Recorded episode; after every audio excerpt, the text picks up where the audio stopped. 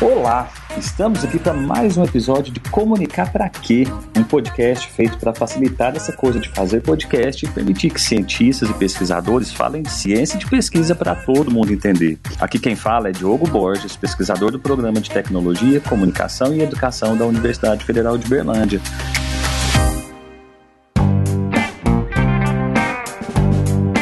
E hoje o tema é: podcast não pode para gaveta como dar visibilidade para um podcast.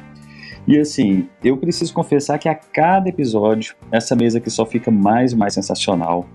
Com os convidados que topam vir aqui dar uma mãozinha pra gente. E assim, hoje eu adianto que nosso tempo com certeza vai ser muito pouco.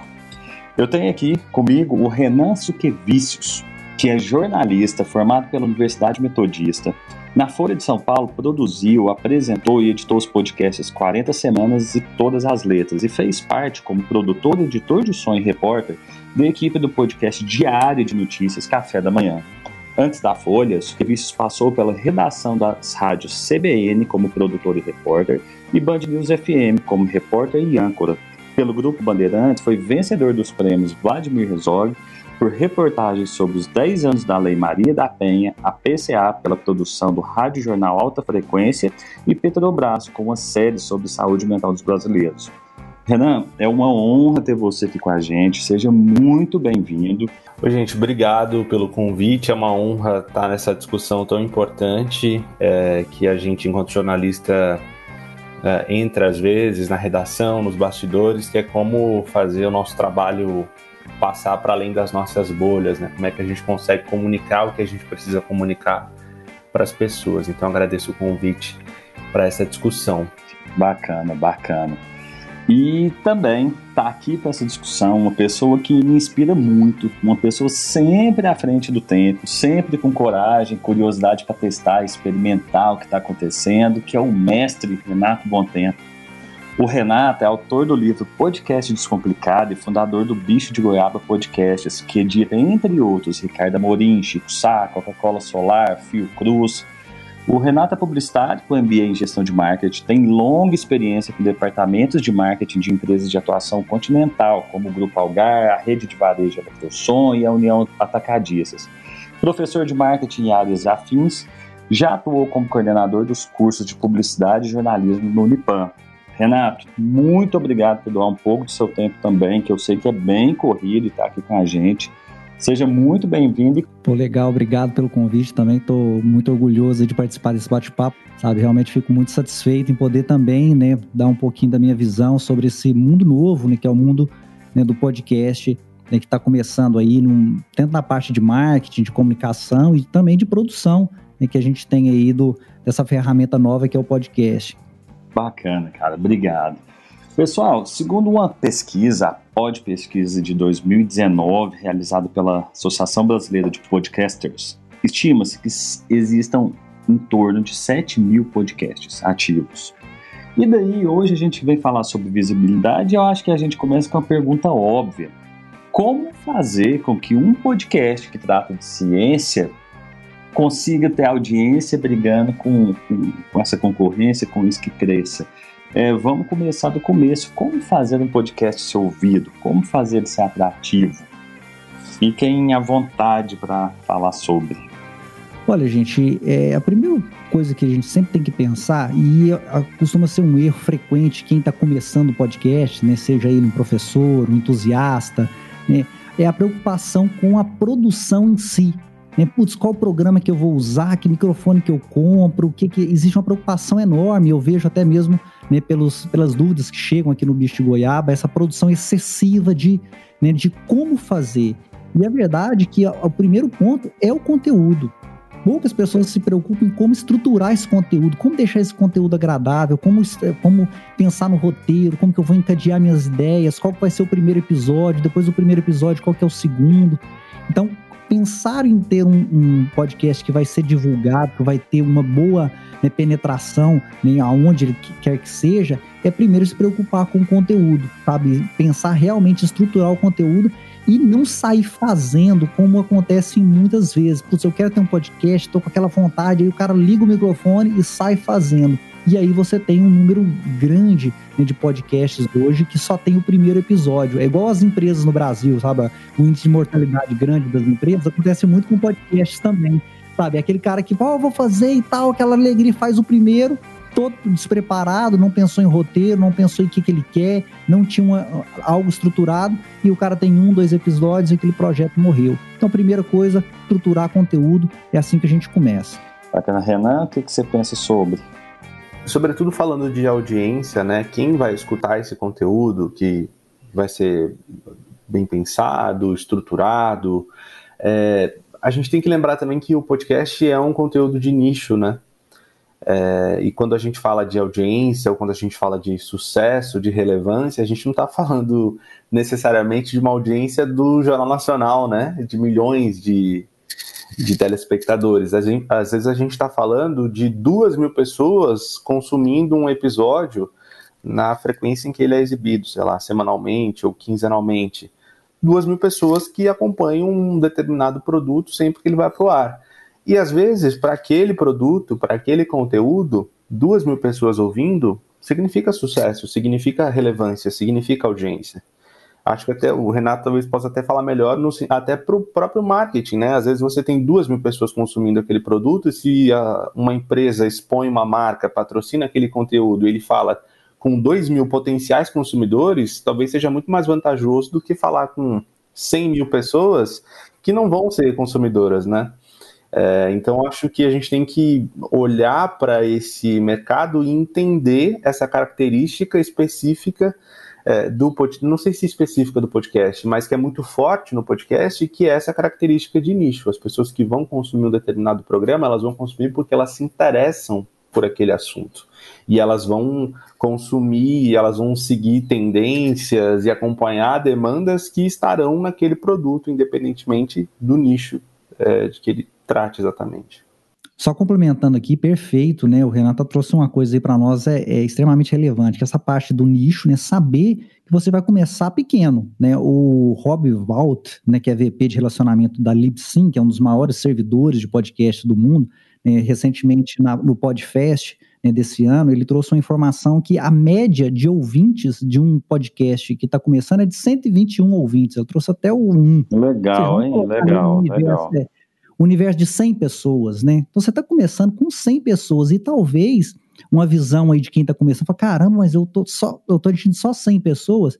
Eu tenho uma, uma, uma visão que é o seguinte, se você dá uma palestra, o Renan provavelmente deve ter participado de algumas aí, então se você dá uma palestra e vai encher um auditório com 100 pessoas, é muita gente. Uhum. 100 pessoas que estão te ouvindo, estão muito atentos ao, ao que você tem para dizer, é muita gente.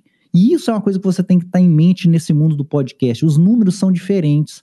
Sabe? E você vai começar com essa audiência pequena, mas é uma audiência que está muito interessada no que você quer, que está muito interessada no que você faz, no que você está trazendo de conteúdo. E com o tempo, logicamente, com esse conteúdo relevante, você vai aumentar né, para né, um número maior, e é isso que a gente quer, né, que ele cresça. Mas os números são pequenos, mas os números são muito sedimentados. E é isso que o Renan falou. Quando você tem duas mil pessoas ouvindo seu conteúdo, ah, não, mas é pouco. Para marketing isso é importante, porque é muito significativo. A gente edita aqui um podcast que chama Bikecast, que é específico uhum. para o ciclista. Poxa, ele tem uma quantidade de 3 mil ouvintes. Caramba, 3 mil ouvintes que estão interessados no mundo da bike é muita coisa para um anunciante, para alguém que queira conversar com esse público mesmo para o mundo, né, de, é, é, que qualquer outro tipo de produto que tem aquele nicho muito específico. Então, é um mundo diferente que a gente tem que ter um olhar diferente, tanto de marketing, de comunicação e de proximidade né, desse público. É bacana. Sobre audiência, a gente entra falando sobre números. Eu queria entender como que funciona no dia a dia de vocês, assim.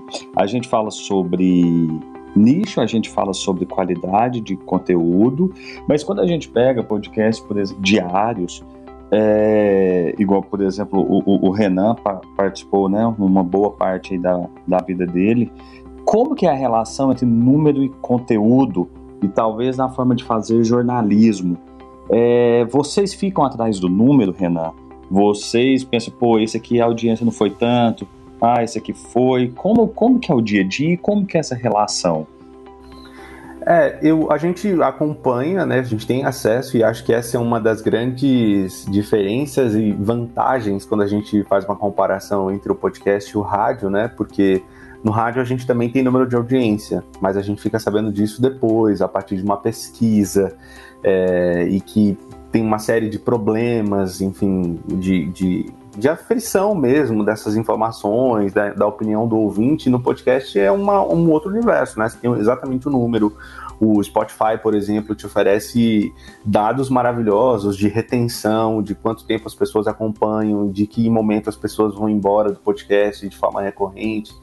É, então isso é muito, é muito melhor, é muito bom quando você tem esse tipo de dado, porque você consegue se planejar e você consegue pensar alterações, ou você consegue entender é, é, tendências, né? O que, que as pessoas gostam de ouvir, o que, que elas consomem mais.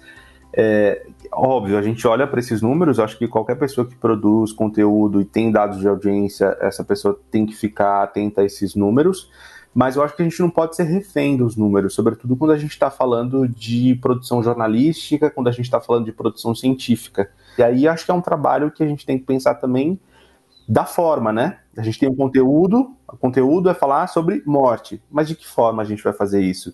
Usando quais recursos de áudio, é, usando quais recursos de texto, de som, é, que capa a gente vai pensar para esse, esse episódio desse podcast, para chamar a atenção dessas pessoas? Que tipo de conversa a gente vai fazer? Como é que vai ser a locução para ser uma locução acolhedora, inspiradora, é, que demonstre a importância que o tema merece? Então, eu acho que os números de audiência são importantes mas é o que eu tinha falado no começo, a gente não pode ficar refém deles quando a gente fala de assuntos que são importantes para a sociedade, como questões jornalísticas, questões, assuntos que passam pelo, pelo crivo jornalístico, incluindo a ciência. Bom tempo. O cientista, que é com quem a gente fala aqui, na maior parte dos casos, não é um profissional de comunicação. O cara está lá pesquisando, Covid, ele está pesquisando qualquer outro assunto que provavelmente não é comunicação e quase não tem amparo, não tem recurso. Né? A gente produz ciência no Brasil e nós sabemos a dificuldade que é isso. E aí, esse cara resolve de criar um podcast. Só que ele não tem experiência com isso, ele não sabe como fazer isso, por isso nos ouve.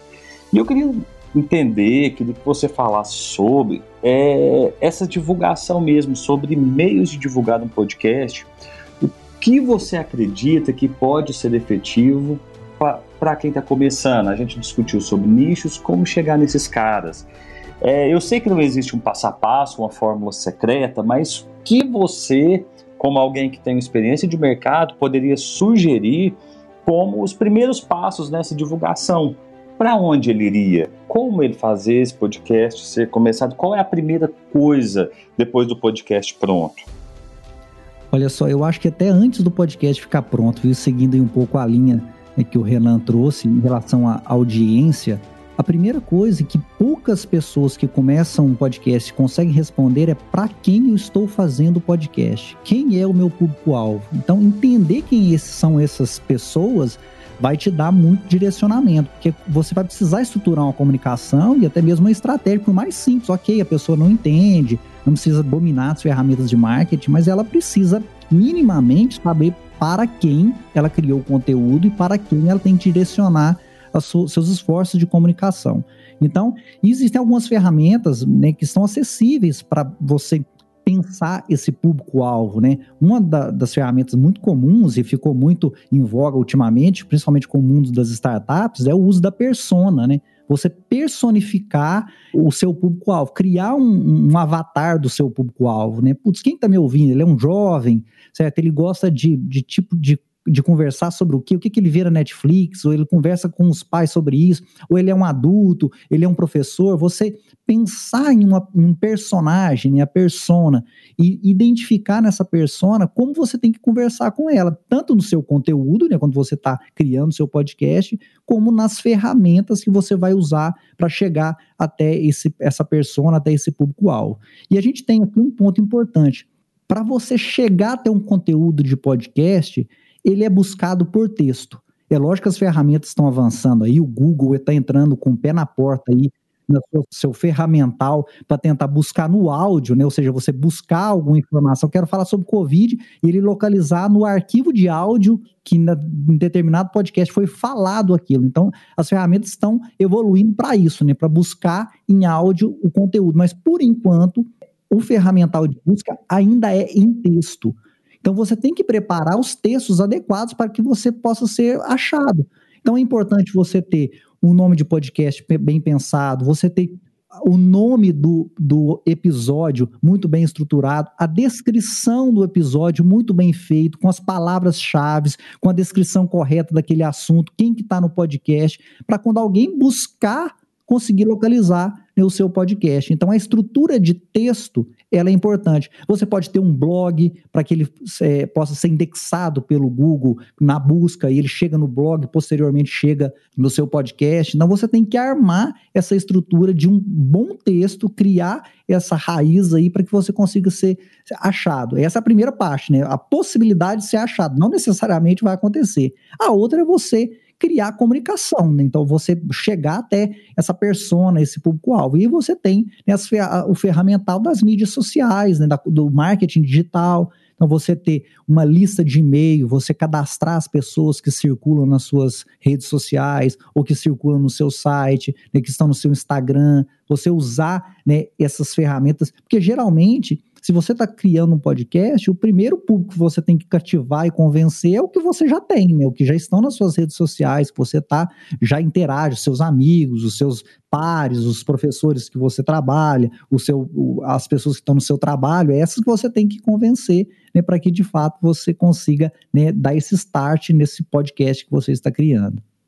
É, eu acho que tem, tem três pontos aí que eu queria incluir, é, ou dois primeiro você também tem, as pessoas têm que saber que você está produzindo esse conteúdo e elas ficam sabendo é, já os consumidores de podcast eles vão ficar sabendo quando eles acessarem a plataforma deles. Então assim o Spotify tem ferramentas para isso o Apple Podcasts tem, tem ferramentas para isso de envio de formulários. Então você avisa os caras ó oh, eu estou com um podcast novo ou subi um episódio novo e aí você pode aparecer em em espaços de divulgação de novos episódios, nas caixinhas que tem de ciência, saúde, política, sociedade, enfim, aparecer para outras pessoas. Né? Acho que uma coisa muito legal da Podosfera é que existe gente pensando e querendo discutir os mesmos assuntos que você aí na sua cidade está pensando, sabe?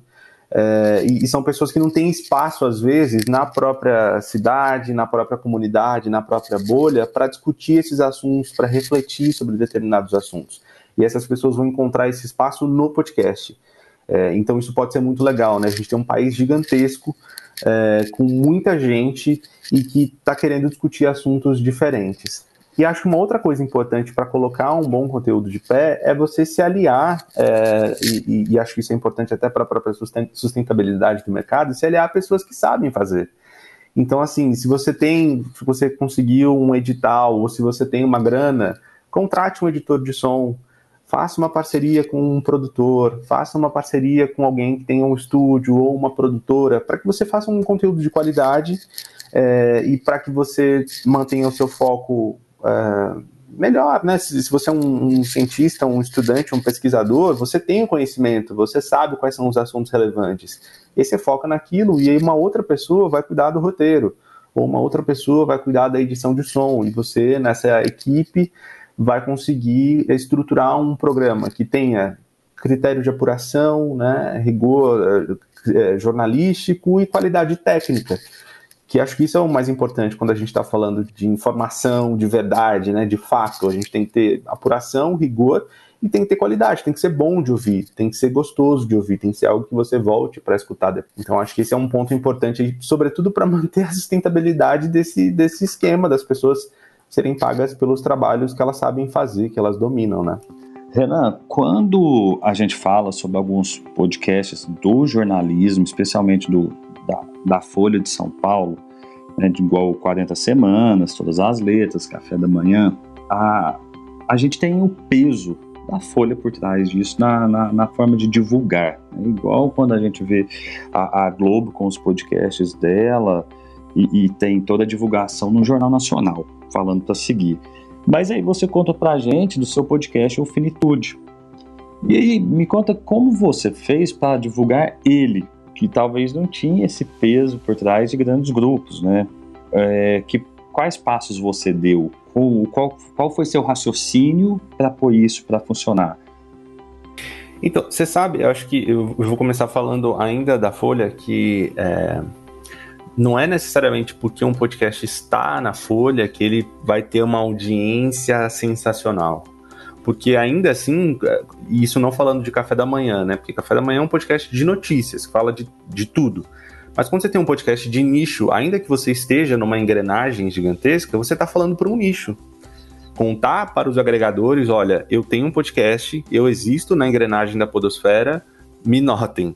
É, e, e, conversar com esses agregadores, né? Encontrar nos sites, nos lugares, ferramentas para se é, colocar à disposição, disponível ali para ser divulgado.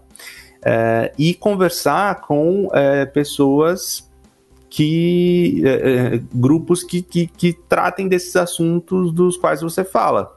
Então, participar de outros podcasts que são do mesmo assunto, de pessoas que conversam sobre esse assunto. Então, o guarda-chuva do Finitude é um guarda-chuva da saúde mental. Quem da saúde mental tá com um programa no ar, tá com um podcast no ar e que toparia fazer uma parceria. A gente participa do podcast e eles participam do nosso.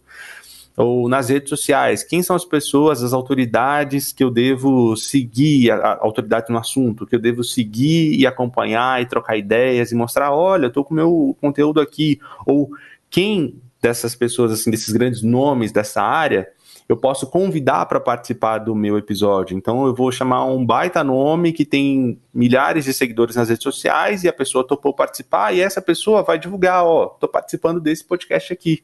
Só complementando aqui, é importante é um dado que a ABPOD, que foi aquela pesquisa né, que você mencionou no início do podcast, ela traz um dado legal que é o seguinte: como as pessoas descobrem novos podcasts. Hum. Né, e a indicação é, um, é uma, um, um, fator importantíssimo, né? Você ouve um podcast, você indica para os seus amigos que vão curtir aquele assunto, e esse é um dos grandes, né, das grandes frentes aí de, de, para a gente usar.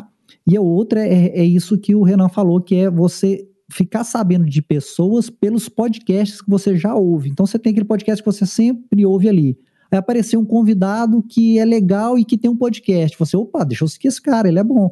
Então, quando você usa esse ecossistema que o Renan falou, é muito legal, porque você usa a seu favor. Você participa de podcasts que você gosta, as pessoas vão te convidar e ali você vai agregando novos seguidores para o seu podcast. Então, funciona muito bem usar o conteúdo né, para você buscar né, novos ouvintes. O podcaster é o novo influencer? É, não sei, talvez. Mas é, é uma relação quase de diplomática, assim, Sim. sabe? É, de, de, relação mesmo, de você se aproximar das pessoas. É, você tem um assunto em comum, né? Você tem, é uma pessoa que faz podcast também. Uhum. Você já tem um assunto em comum com aquela pessoa. E é um podcast do mesmo guarda-chuva ali do seu. Pô, vamos trocar ideias, vamos trocar figurinhas, vamos. Ah, eu acho que a gente está num, num, começo da profissionalização do podcast no Brasil. Sim. É, que não está ainda num nível de rivalidade, de concorrência feroz, brutal. Sabe? Ainda está todo mundo Então as pessoas trocam muito. É, as pessoas trocam muitas ideias, as pessoas conversam sobre equipamento, Legal. sobre programas de edição. Então, acho que a gente pode aproveitar esse momento. É, claro que existe concorrência, claro que todo mundo quer audiência para o próprio podcast, mas assim, e, e, nem sei se a gente vai chegar nesse lugar de uma concorrência feroz, porque a gente não está falando de como na televisão, sei lá, sete da noite, você tem dez canais exibindo um telejornal, e aí, né, eles ficam disputando o telespectador. A gente está falando de programas muito diferentes entre si, então a mesma pessoa pode consumir vários produtos de vários lugares, porque tratam de vários temas diferentes. Então a gente tem essa oportunidade de trocar essas figurinhas e de se aproximar das pessoas, né? Legal, legal. O Marcelo Kishinevski, um, um, um, pesquisador brasileiro sobre rádio, que inclusive fez parte de um dos episódios, tive a, a honra de conversar com ele, ele tem um conceito de rádio expandido. E quando ele fala sobre isso, é bem legal que é importante a gente saber que podcast é rádio. Ele só é o rádio moderno daqui. E eu fico vendo a similaridade entre esse vínculo que parece que o rádio consegue fazer como nenhuma mídia, igual antigamente existia entre o locutor de AM, que a pessoa se torna amiga daquele locutor, a pessoa que segue podcast parece se tornar bastante fiel ou, ou íntimo ou amigo é, do, do, do, podcaster. E, e talvez essa é uma relação que a gente precisa cultivar de alguma forma, ou eu estou pensando errado? Perfeito. Eu acho que quando. E aí, você falar de rádio para mim e para o Renan, né? Você, tá, você ganhou sua, sua clientela, né? Nossa, a gente tá ligado muito ao, ao rádio, a gente gosta muito, com certeza. E, e é isso, né? Tem alguns estudos né, é, sobre o podcast que fala sobre essa intimidade que existe entre o host, né, entre o seu podcast e os ouvintes. É algo que realmente vem lá do rádio, sabe? É, porque você tem uma, uma uma coisa do, do imaginário de eu já segui vários podcasts que eu me recusava a ver a pessoa, entendeu? Porque eu tinha ela na minha cabeça, entendeu? No meu imaginário. Eu falei, gente, eu não quero estragar isso, eu não quero saber quem que é essa pessoa, eu já tenho ela na, aqui na minha cabeça, sabe? Que isso é do rádio, pô, quem que é essa voz, como que é essa... Né? Então isso é muito legal. Existe um, um estudo falando que essa coisa de você, principalmente que é uma característica do podcast, você ouvir com fone de ouvidos, né? Então aquela pessoa que tá lá dentro da uhum. sua cabeça praticamente, né? Então tá... É, é, uma, é um estado de intimidade muito forte. E quem consegue fazer isso, como o Renan falou no início, quando você prepara um conteúdo com a voz adequada, com o texto adequado, com o jeito certo, você cria essa intimidade que é muito difícil de romper. Sabe? E é assim que a gente tem que pensar na criação e na divulgação do podcast, né? Potencializar essa intimidade que vem lá do rádio, que é essa forma né, que você tem de comunicação, que agora está no, no podcast, que tem como foi falado anteriormente, essa característica de você poder ouvir a qualquer hora, que minimiza até mesmo, né, como o Renan falou, e a questão da concorrência. Poxa, tem dois podcasts que às vezes falam até do mesmo assunto, mas eles, pô, eu vou ouvir um cedo e vou ouvir o outro à tarde, não tem por que não ouvir os dois, né, mesmo que eles abordem as mesmas notícias, eu posso ouvir o podcast da Folha de manhã e posso ouvir o assunto à, à noite, para me ver até as duas abordagens. São abordagens do, do mesmo né? assunto, né, do mesma, da mesma notícia, isso é ah. fantástico. Então a gente tem que aproveitar aproveitar isso aí. É, e eu acho que tem essa, essa questão da, da, característica de ser de um nicho, então você acompanha um produto porque fala de um assunto que você gosta, a pessoa fala no seu ouvido toda semana, então você espera ela falar no seu ouvido. É, e de um jeito muito direto, falando com você, com o ouvinte, te contando uma história, e eu acho que isso é, é e a gente vê, nem, nem acho, isso acontece na prática, que é o que a gente vê muito de campanhas de financiamento coletivo, né? Voltando um pouco à questão de como ser sustentável. Pô, é um negócio que eu adoro ouvir, com uma pessoa que eu adoro ouvir, um tema que eu acho muito interessante. Eu vou, eu vou dar 10 reais aqui para esse podcast por mês para manter esse podcast no ar, entendeu? Numa campanha de financiamento. Muitos programas fazem uso dessas campanhas de financiamento coletivo permanente. E aí, em troca, oferecem newsletter, oferecem o episódio antecipado, uh, enfim, criam estratégias, sorteio de livros, criam estratégias para recompensar esse ouvinte por esse apoio financeiro. É, e, e, eu acho que uma coisa que é interessante também, que eu vi recentemente agora num podcast chamado Budejo, que é um podcast feito por é, algumas pessoas no interior do Ceará, no Cariri, eles lançaram um. Qual é o nome? Budejo. B-U-D-E-J-O. Budejo. É um podcast que fala sobre questões culturais do, do Nordeste de maneira geral, mas falando muito propriamente ali do Cariri. E eles lançaram, eles voltaram, eles estavam num hiato, numa pausa e voltaram e lançaram um episódio com crônicas do confinamento. Eles pegaram jovens escritores e, e pediram para que eles escrevessem contos. E aí eles fizeram esse programa e lançaram. E é uma radionovela, uma radionovela dos anos 40, 50. Mas agora, em 2020, no formato de podcast. Então, eu acho que uma coisa mais fantástica do podcast, desse movimento que a gente está vendo agora, é se utilizar de formatos que o rádio não utiliza mais para produzir conteúdo. Então, assim, os podcasts narrativos são os, os rádio documentários. É, esse podcast que o Budejo lançou é um podcast, é uma rádio novela. E é um formato muito antigo, que já foi muito utilizado, que já fez muito sucesso e que pode ser ressignificado agora nesse momento. Pessoal, é, tem tanta coisa para a gente conversar, só que o nosso prazo é muito curto. Então, eu queria ir para a última pergunta aqui, para a gente encerrar sobre isso. Que eu queria saber de cada um de vocês, é, eu queria um, um, um estímulo, um incentivo e uma resposta de por que o cientista, o pesquisador brasileiro, deveria usar a ferramenta podcast como uma forma de divulgação do seu trabalho. O que, que cada um de vocês pensam sobre? Primeiro momento, acho que várias, várias vertentes para essa, essa pergunta, mas acho que uma das coisas é proximidade e feedback com o público que ele quer atingir, entendeu? Então ele consegue né, expor as ideias de, dele, né, ele mostrar a pesquisa que ele fez e muitas vezes ter aquele feedback da relevância que aquilo, daquilo que ele está construindo. Porque muitas vezes ele faz aquela pesquisa maravilhosa, né, ele faz todo aquele conteúdo mas ele vai ter uma banca ali que vai dizer, não, parabéns para você, foi ótimo, né, muito bem, e pronto, ficou ali naquele mundo né, do acadêmico. E muitas vezes, e eu tenho certeza disso, tem assuntos maravilhosos né, que podem né, ser expandidos, e aí ele tem o feedback daquilo lá. São pessoas né, que vão ouvir, que vão contestar às vezes, que vão colaborar, que vão dizer alguma coisa, e ali ele consegue dar vida para um assunto que é de interesse dele, porque ele vai dedicar muitos anos àquela pesquisa, que essa é a vida do pesquisador, né? ficar anos num assunto, e ele muitas vezes não tem com quem discutir. E hoje a gente sabe disso, todo mundo quer ter um pouco de conhecimento, é uma das coisas que algumas pesquisas de podcast mostram, né, a, a, por que, que a pessoa ouve um podcast, né? Um dos grandes motivos é obter conhecimento a pessoa quer entender um pouco mais de um determinado assunto. Então, ela, ele pode condensar, é lógico que ele não precisa trazer toda aquela dureza da pesquisa acadêmica, ele vai trazer né, algo mais maleável para o público comum, mas ele vai ter esse feedback. Eu acho que isso é fantástico. E é uma das coisas que precisa estar na construção de um podcast, que é essa questão do relacionamento. Como vou me relacionar com esse público que eu converso? E aí criar esse, é, essa, esse canal mesmo. Vai ser no Instagram, vai ser no meu Facebook, vai ser por e-mail, sabe? Como que eu vou trabalhar esse relacionamento e através desse feedback moldar a sua própria pesquisa e também o seu próprio, seu próprio jeito de comunicar né, no, no podcast. Então, acho que o feedback, né, ter o feedback é um, um, ponto importante aí para quem está querendo começar, né, para o professor, para o pesquisador que quer entrar nesse mundo. É, eu acho que o, o, a característica mais legal do podcast e da produção em áudio é o ouvinte conseguir aprender alguma coisa.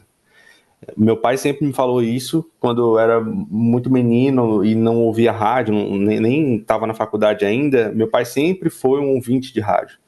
E ele sempre falava dessa questão de que ele aprendia coisas com rádio. Ele aprendia coisas com os comunicadores, com as pessoas que estavam ali falando. E o podcast continua com essa essa, esse princípio do rádio, que é ensinar alguma coisa. Então, assim, imagina para um pesquisador, para alguém que se debruça sobre um tema que é interessante, que é relevante, que é importante, ter esse espaço e poder contar isso, né? Então, pesquise, use de técnicas para poder ensinar esse conhecimento que você conseguiu, né? Para não ficar só com você, para não ficar só na comunidade acadêmica, científica, para chegar nas pessoas. Então, tem conteúdo que é muito importante, mas pense numa forma interessante, instigante, atraente para chegar nas pessoas, porque eu, eu acho que o, o podcast, a produção em áudio é o melhor jeito de poder ensinar alguma coisa para alguém. O, ouvindo o podcast, você consegue aprender muita coisa e a informação fica ali guardada, fica registrada. Né? Eu acho que o podcast é esse espaço. Oh, gente, muito legal, assim. Pessoal, mais uma vez eu vou agradecer o tempo que vocês disponibilizaram. Eu sei que a agenda de vocês é super concorrida. A gente está vivendo em tempos de pandemia, todo mundo sobrecarregado e doar um pouquinho desse tempo para esse trabalho aqui foi sensacional. Eu, eu agradeço, eu tenho certeza que a comunidade acadêmica de várias formas agradece também. Então, muito, muito obrigado, Renan Suquevicius, pela sua participação. Pessoal, é, a gente falou do Renan aqui como especialista nisso, mas quem quiser entra no Instagram dele, vocês vão virar vegetariano fácil, porque esse cara arruma as comidas. Né? Sensacional. E o, é, e o Renato Tempo é um cara, sabe aquele cara que quando você pensa assim, nossa, chegou no Brasil tal coisa, o Renato tem. Então você já vai antes que, que ele, ele sabe tudo antes de todo mundo saber, tá bom? Gente, a gente encerra aqui mais um episódio de Comunicar para Quê? como descomplicar para todo mundo aprender. Até os próximos. Muito obrigado. Ok, obrigado a todos aí nesse papo de altíssimo nível. Até mais. Gente. Obrigado, gente, pelo convite. Até uma próxima. Valeu.